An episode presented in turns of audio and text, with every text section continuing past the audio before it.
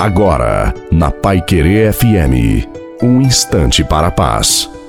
Segunda-feira, 13 do 4. Boa noite a você, boa noite também à sua família.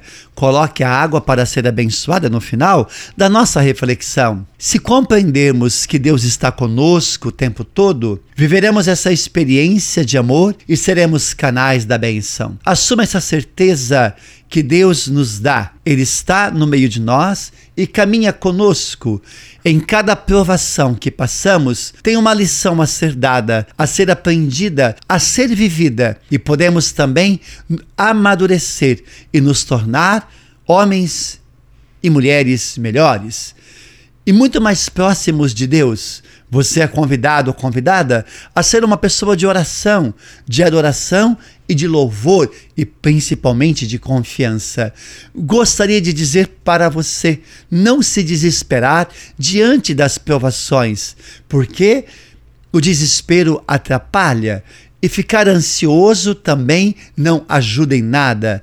Portanto, tome essa atitude: a oração, a confiança, a perseverança. Luta, continue lutando, porque Deus vai te honrar na sua fidelidade. A bênção de Deus. Todo-Poderoso, Pai, Filho e Espírito Santo, desça sobre você, sobre a sua família, sobre a água e permaneça para sempre. Desejo uma santa e feliz noite a você e a sua família. Fique com Deus.